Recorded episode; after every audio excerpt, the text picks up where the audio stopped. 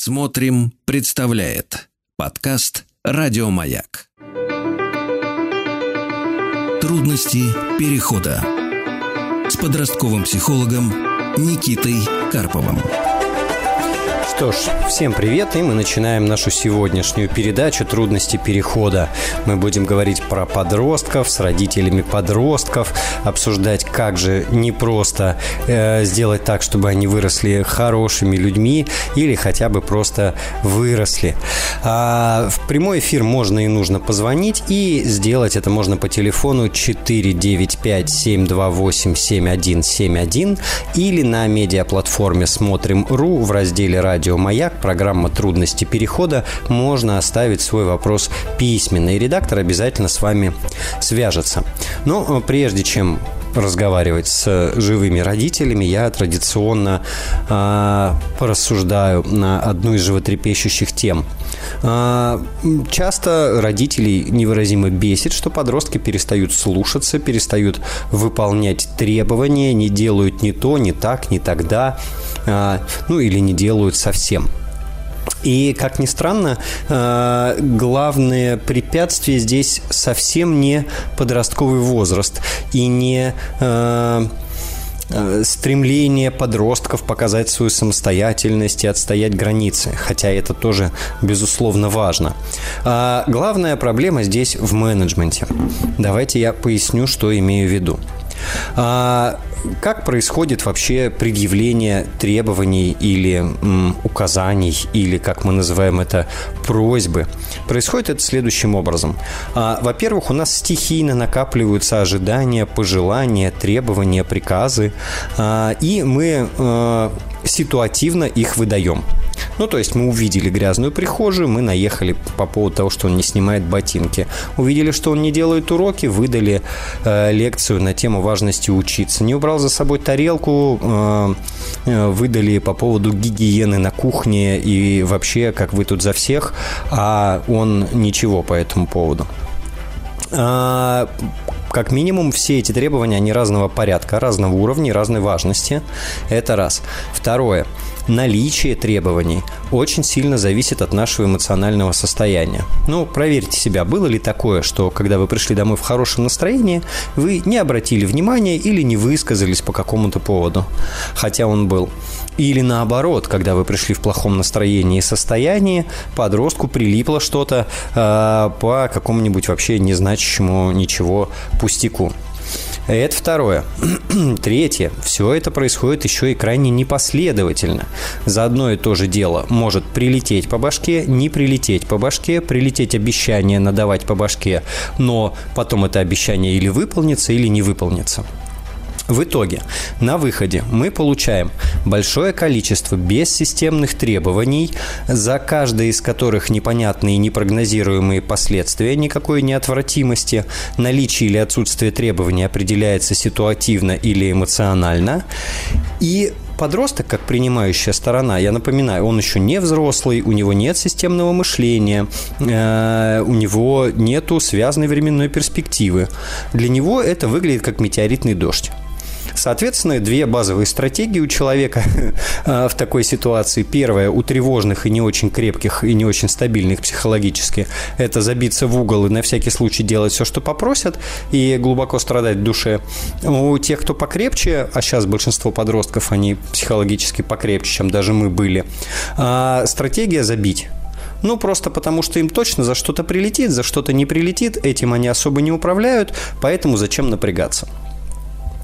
А, плюс еще мы к этому добавляем очень интересную штуку. Мы а, наши требования очень часто заворачиваем в фантик а, просьбы. Мы говорим, помой, пожалуйста, посуду, милый, помой посуду. Зайчик, пять минут назад я тебя попросила помыть посуду. Когда что, наконец, помоешь эту чертову посуду? Ну и дальше скандал. Да, как будто была просьба, а на самом деле требование. Или мы делаем вид, что мы договариваемся. Мы говорим, помой посуду, и тогда ты не получишь по башке. Договорились? Вот. От всего этого большая путаница и у нас, и у них, но они эту путаницу решают очень просто. Они забивают на наши требования. А я хочу напомнить на всякий случай, что требования есть важные, а есть не очень. Важные они прежде всего связаны с жизнью и здоровьем, а остальное это все по большому счету не очень. А, чтобы э, эту ситуацию хоть чуть-чуть упорядочить, начать придется с самих себя.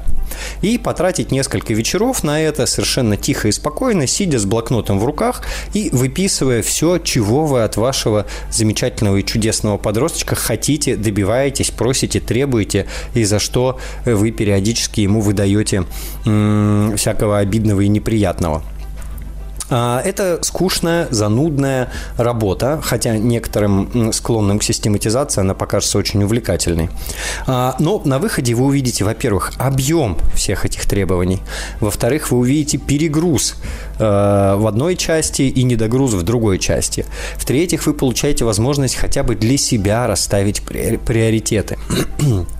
И в-четвертых, вы совершенно спокойно увидите, чем уже можно не заниматься, на что уже можно забить, а, и никто от этого не пострадает.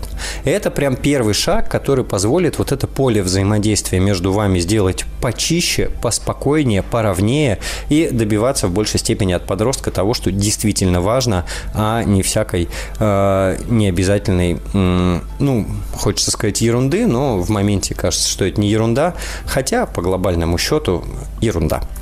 Что ж, э, удачи вам с систематизацией. Я напомню, телефон прямого эфира 495-728-7171. А я пока побеседую со Светланой из Москвы. Светлана, здравствуйте. А, Никита, добрый день. А, очень добрый. рада вас слышать. А, прежде всего, хотела вас поблагодарить за ваш труд, за ваш ресурс, потому что много слушаю ваших подкастов, читаю книжки ваши и участвую в вебинарах. А, но если кратко, то у меня следующая ситуация. Сейчас э, есть э, уже подросток да, в активной фазе, девочке скоро 13 лет. И когда ей было 10 лет, мы развелись с ее папой. А, папа присутствует в жизни детей, да, потому что есть еще второй ребенок. Папа присутствует в жизни детей, помогает, готов общаться, но папа склонен к такому, знаете, психологическому давлению, да, к, к эмоциональным качелям. И в свое время, когда дочке было 10 лет, это привело к тому, что она говорила, я не хочу с папой общаться, мне с папой некомфортно. Угу. Дальше у ребенка случается день рождения, она говорит, если папа придет, я закроюсь у себя в комнате, не выйду к своим родственникам, потому что мне некомфортно быть с папой. В итоге папа приходит, и чтобы поздравить дочь, он совершенно там не, не насильственным образом, да, ни, ни, ничего плохого не хотел, но он взял кухонный нож и начал открывать дверь ребенка с обратной стороны, потому что дочка закрылась у себя в комнате на замок. И ребенок увидел следующую картину, что папа входит в комнату с ножом, да, а после этого дочка заблокировала его везде, она не принимает его подарки, и вот уже, получается, три года никаким образом не хочет даже слышать о нем. То есть, если он приходит домой к нам, она закрывается у себя, она не, совершенно вообще никак не реагирует на него. Мы работали с психологом, а, где-то, наверное, месяцев восемь. И все это время она рисовала папу тоже с топором в голове, с ножом в голове. Ну, то есть видно, что у ребенка травма, да, я на какое-то время решила ее от нее отстать, а, посмотреть, что будет. Ну вот сейчас уже 13 лет, и каждый раз, когда я говорю про папу, что вот, ну, может быть, надо дать папе второй шанс, она прям закрывается, да, я вижу, как ей плохо, она уходит в себя, и вот прям очень так зажимается. Не понимаю, как дальше действовать, потому что и период начинается такой очень непростой, и характер не очень такой прям прибивной, да, у самой девочки. Если uh-huh. она как сказала, так и будет на нее. Но тем не менее, так как папа все равно важен в жизни детей, да, хочется как-то вот помочь наладить взаимодействие. Каким образом, честно говоря, уже за три года не знаю. Uh-huh. Что вы думаете? Я думаю, что ситуация действительно непростая, и у нее есть предпосылки, э, очевидно, и э, угу. явных рычагов влияния, ну, у вас сейчас нету. То есть не существует никакой ну, волшебной да. методы, чтобы в раз обратно полюбить папу, э, ну, или перестать бояться, давайте так, потому что вот реакция, которую угу, вы описываете, угу. она похожа на страх. И даже да, это, здесь да. речь не про люблю, не люблю, а про то, что я боюсь и ощущаю себя небезопасным. А, тут, наверное, один из вариантов развития событий – это когда она почувствует себя достаточно сильной, чтобы не бояться uh-huh. с ним соприкоснуться. Да, и uh-huh. тут должно пройти время, она должна повзрослеть. 13 лет – это еще ну, не взрослая совсем. Вот, плюс сейчас ну, еще да. пик, э, да, там и, и, и гормональный, и все на свете, и еще и протест по отношению к родителям. То есть э, может шаг не делать к папе не потому, что она его все еще сильно боится, а потому что вы это предлагаете. То есть все, что родители предлагают uh-huh, в этом возрасте, uh-huh. это же ерунда абсолютно, и не надо этого делать ни в коем случае. Вот. А здесь папе хочется пожелать терпения, и вам тоже. Э, в ваших словах звучит, как будто бы из серии «Папе на помощь бы не помешало», но, э, к сожалению, до него ну, как это, с ним, его не привлечь к этой помощи. Вот. Э, ну, к сожалению, Есть... да, потому да. что у папы, да, у папы есть ощущение, что это я настроила ребенка против него, хотя сын младший общается прекрасно, я никогда в жизни не говорю, что папа плохой, да, но это не, не, не для меня, скажем так, такой формат общения. Но, тем не менее, папа уверен, что все виноваты вокруг, кроме него, к сожалению. Ну, вот это не очень хорошая история, конечно. получается, да. Да. А, ну, много времени прошло, и если до сих пор папа не да. готов услышать, то, да, значит, нужно еще время, потому что даже если угу. дочка будет готова с ним встретиться, согласиться и пообщаться, важно, чтобы к этому моменту у папы что-то поменялось в его поведении и действиях, да, история с ножом, если девочка отказалась общаться, то к ней заходить все равно, даже если бы не было ножа в руках, ну, это верный путь в, ну, да. в черный список, ну, в общем, что и произошло в данном случае здорово, если э, дочка будет готова продолжать заниматься с психологом э, не с целью угу. там заново начать общаться с папой, а с целью просто, чтобы ей было полегче. Любые другие угу, задачи угу. могут быть. Если это важная история, она все равно в работе всплывет. Э, но я бы не ставил ее во главу угла. То есть не иди к психологу, чтобы угу. уже наконец-то с папой нормально все было, да, а ну, может быть с психологом, чтобы тебе было полегче там с друзьями общаться вообще, с собой разобраться. Вот. Вот. Э, потому что, ну, такое при такой реакции это точно занимает какое-то место в жизни, да, и какое-то достаточно mm-hmm. важное. И э, рано или поздно в работе с психологом это э, всплывет, что-то с этим может произойти.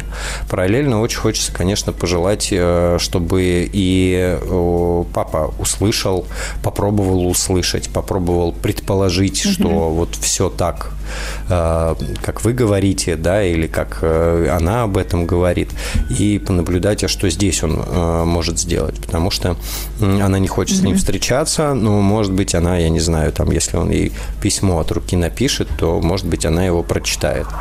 Вот, там, mm, пол, читает, пол, полежит. Выкидывает, да. А, уже пробовали, да? Никак вообще. Да, mm-hmm. уже пробовали много раз, и подарки, подарки все возвращает, все mm-hmm. возвращает, ничего не понимает, ничего не читает, моментально разрывает, mm-hmm. выкидывает. Угу. То есть прям совсем так, да. А... Остро реагирует. Угу. Ну, соответственно, здесь очевидная история не давить. То есть уже все, уже понятно, что да, протест да. серьезный. Угу. Я не буду говорить, что там травма серьезная или несерьезная, но пока мы видим там серьезный протест. Я не работал, лично не видел, угу. ничего не слышал, поэтому прям утверждать про травму здесь не могу. А, но протест серьезный, и, соответственно, если будет давление, будет отрицание. Все очень просто. Угу. Папе можно угу. предложить э, в качестве такой терапевтической истории писать письма, которые он не будет отдавать, которые вы, я не знаю, будете где-то складывать и хранить, и угу. в тот момент, когда она готова будет послушать и почитать, а, вот вы сможете ей это вручить. Вот, то есть сейчас угу. не инициировать э, взаимодействие с ним. Но важно, конечно, чтобы эти угу. письма там не, не нанесли дополнительную травму, а были все-таки такими любящими, поддерживающими ну, да, да. в тот момент, когда ей это будет нужно. Вот. Угу. Момент оттаивания чаще всего наступает. Я тоже не буду говорить все и всегда, но чаще всего наступает, но для этого нужны внутренние ресурсы, внутренние силы. И если предположить, что ключевое здесь ощущение тревоги и небезопасности, то надо ощутить себя достаточно сильной, чтобы смочь справиться mm-hmm. с любыми рисками, грубо говоря. Вот, примерно такая mm-hmm. история. А для вас э, психолог тоже, и ну, вы пока одна на фронте воспитания э, девочки-подростка. Ну да, спасибо. Трудности перехода с подростковым психологом Никитой Карповым. Всем привет! Программа «Трудности перехода» продолжается. Вопросы про подростков не заканчиваются. И вы можете дозвониться в прямой эфир и задать свой собственный. Телефон прямого эфира 495-728-7171 или на медиаплатформе «Смотрим.ру» в разделе «Радио Маяк» программа «Трудности перехода». Там можно оставить свой вопрос письменно. А на связи Владимир из Ростова-на-Дону. Владимир, здравствуйте. Добрый день. Угу. У меня следующий вопрос. А, у меня двое детей, а, две дочки. А, разница между ними в возрасте 13 лет. Старший э, сейчас 17, младший 14 ну, 14, 4. Угу. Вот. Соответственно, между ними идет такая здоровая конкуренция. Вот. И э, наблюдаю то, что э, нет любви к друг другу. Да? Э, нет любви от старшей к младшей да, из-за того, что, скорее всего, э, ревнует своим образом. Вот. Э, Ее, соответственно, не можем мы заставить любить, потому что, ну, как на своем опыте я знаю, когда я рос, э, меня пытались там заставить любить младшую сестру, но у нас не было uh-huh. большой разницы в возрасте. И вот, ну, до сих пор нет этой любви, как, ну, должна, по идее, быть между братом и сестрой, вот у меня в частности. И я переживаю, чтобы это у нас не, не получилось так с моими дочками.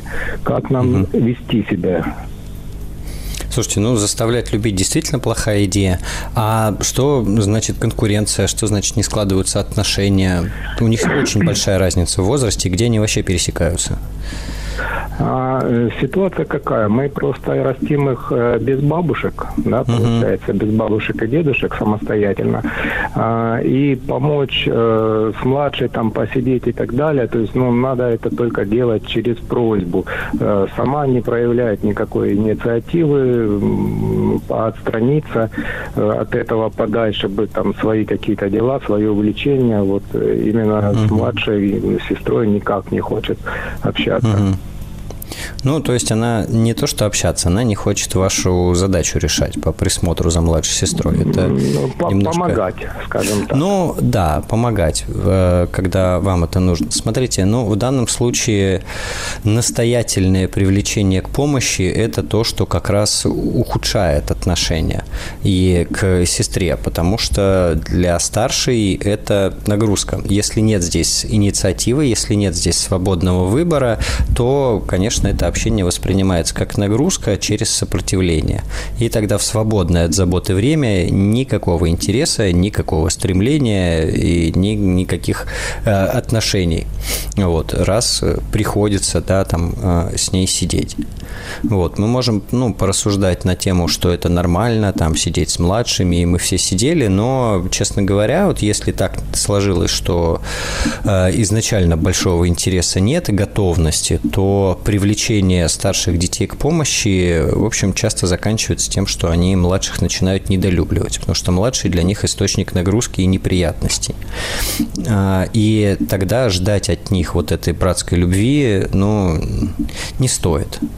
И вот. Не то чтобы, да, там это срочно нужно тогда все бросать и освобождать от ответственности, просто не ждать отношения какого-то близкого и родственного.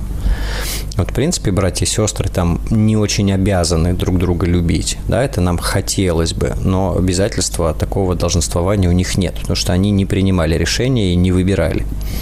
Вот. А, и если мы хотим чуть-чуть сгладить и посмотреть вообще, а естественный интерес-то у них появится или не появится, то ну, здесь обязательства хорошо бы ушли. Вот. Э, я знаю, бывают такие истории, когда э, оставляют сидеть с младшим не потому, что ты старший и должен, да, а как бы нанимают как бы биситтера. Вот, то есть это становится условной работой. И тогда здесь не мешаются личные отношения, э, да, и не появляется вот это вот я должен или должна. Вот. Угу. Скажите, угу. а вот э, возможность есть ли такая, как вот привить любовь у них друг к другу, чтобы они больше э, именно в любви относились? А, ну, первое – это снять обязательства тогда, долженствование любить. То есть, ну, вообще, вы сестры, вы должны любить друг друга. Э, когда мы уйдем, у вас никого не останется ближе. Это вот то, что все родители обычно говорят. Это не помогает развить любовь. Вот, помогает на добровольной основе побыть рядом, понаблюдать, что-то вместе поделать, если так захотелось. Вот. Угу. А, ну, к сожалению, так. И в этом возрасте я бы уже не особенно рассчитывал на а, появление вот этой любви. Ну, младший тяга к старшей, скорее всего, есть, просто, хотя разница очень большая, то есть она может уже и, да, и не, не быть такой. У старшей к младшей только если вот прям отдельно проснется, э, если младшая не будет для нее источником напряжения постоянно. Тогда там есть шанс, что что-то появится. Ясно, ясно. Спасибо большое. Ну, к, к сожалению, так, да. Спасибо вам за вопрос. А, Спасибо. Хорошего вечера. А, И вам Напом... всего хорошего. До свидания, да. Трудности перехода. Что ж, это я, Никита Карпов, и э, все, что я думаю про подростковый возраст и про то, как нам, родителям, в этот непростой период выжить, а желательно еще остаться довольными и счастливыми. А, телефон прямого эфира 495-728-7171, а я с удовольствием поговорю с Татьяной из Москвы. Татьяна, здравствуйте. А, здравствуйте, очень рада вам дозвониться. И я. у меня угу. вот да, у меня вот такой вопрос. У меня пятеро детей, трое из которых уже вот такие подростки-подростки.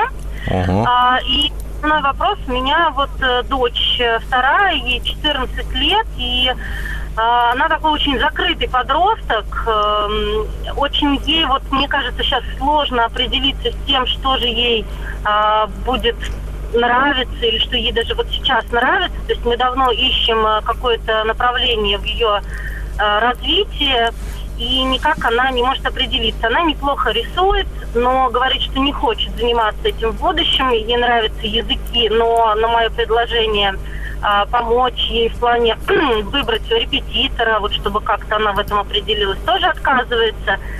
И э, основная проблема в том, что она учится в обычном общеобразовательном классе, там очень э, такая тревожная атмосфера, то есть дети, по сути, ничем не интересуются, и есть ощущение, что она там белая ворона, потому что ей вроде бы что-то хочется, но нет вот этой среды поддерживающей. На мое uh-huh. предложение перейти куда-то там что-то а, искать, она отказывается. В общем, не знаю, как с ней говорить на эту тему, и очень хочется ей как-то подсказать, помочь а, найти себя, ну, хотя бы вот какое-то направление. Угу. Помогайте. Ну, спасибо вам за вопрос. Я хочу выразить восхищение, что при пятерых детях еще остается возможность про каждого так вдумчиво э, переживать. 14 а, сложный возраст для самоопределения, потому что очень тяжело в этот момент думать о будущем. Оно такое очень абстрактное получается, и общая мотивационная яма в этот момент наступает. А, попробуем так, наверное. А, давайте по, по, по площадям пройдемся, что можно поделать, чтобы ее, а, ей больше свой интерес нащупать. Во-первых, снять срочность. Ее нету, да, в восьмой, наверное, класс у нее, да, в 14. Да, да. Этой срочности нету. Э, ОГЭ ей все равно сдавать базовые, э, как и всем, и это еще через полтора года. Поэтому можно расслабиться да, потому что когда мы напряженно и срочно ищем, вот тогда с креативностью с фантазией туго, и как будто бы надо сделать выбор раз и на всю жизнь. А, здесь можно а, попробовать пройти профориентацию, не в смысле понять, кем она будет, а в смысле, чтобы она лучше себя узнала, порефлексировала про свои интересы, то есть получить дополнительную информацию. А, здесь можно, я бы, наверное, предложил такую историю сделать, что мы выбираем полгода, в течение которых мы ставим эксперименты. Нам за полгода надо попробовать. Не надо выбрать, надо попробовать. Задача, по сути, раскачать, э, начать вот это движение по определению, по рефлексии, по анализу, а это мне как, а это мне э, подходит, а это мне нравится или не нравится. Вот, прям договориться на полгода, я не знаю, выписать 20 вещей, которые хочется попробовать, да, и там в течение какого-то времени это пробовать. Вот, если с ее стороны тоже здесь запрос на помощь есть. А, можно заходить совсем с другой стороны, стороны узнавать, как устроен мир. Не что мне нравится, а как мир устроен и что в нем бывает. Потому что можно захотеть не то, что я умею делать, а чего-то там, для чего я буду учиться. То есть совсем такой заход, да, там какие-то удивительные профессии, собрать всех друзей, кто у вас есть у взрослых, к ним ко всем на работы сходить, понять, что они там делают и так далее. Вот, то есть базово я бы воспринял это как интересную задачку, не как проблему, которую надо решить, потому что тогда все очень со сложными лицами все это пытаются делать. Вот, а как интересную задачку, которую надо порешать. Вот, наверное, я бы так вам ответил. Угу, спасибо, спасибо. Будем думать. Да, спасибо вам большое, удачи вам на этом пути. А, хорошего всем вечера.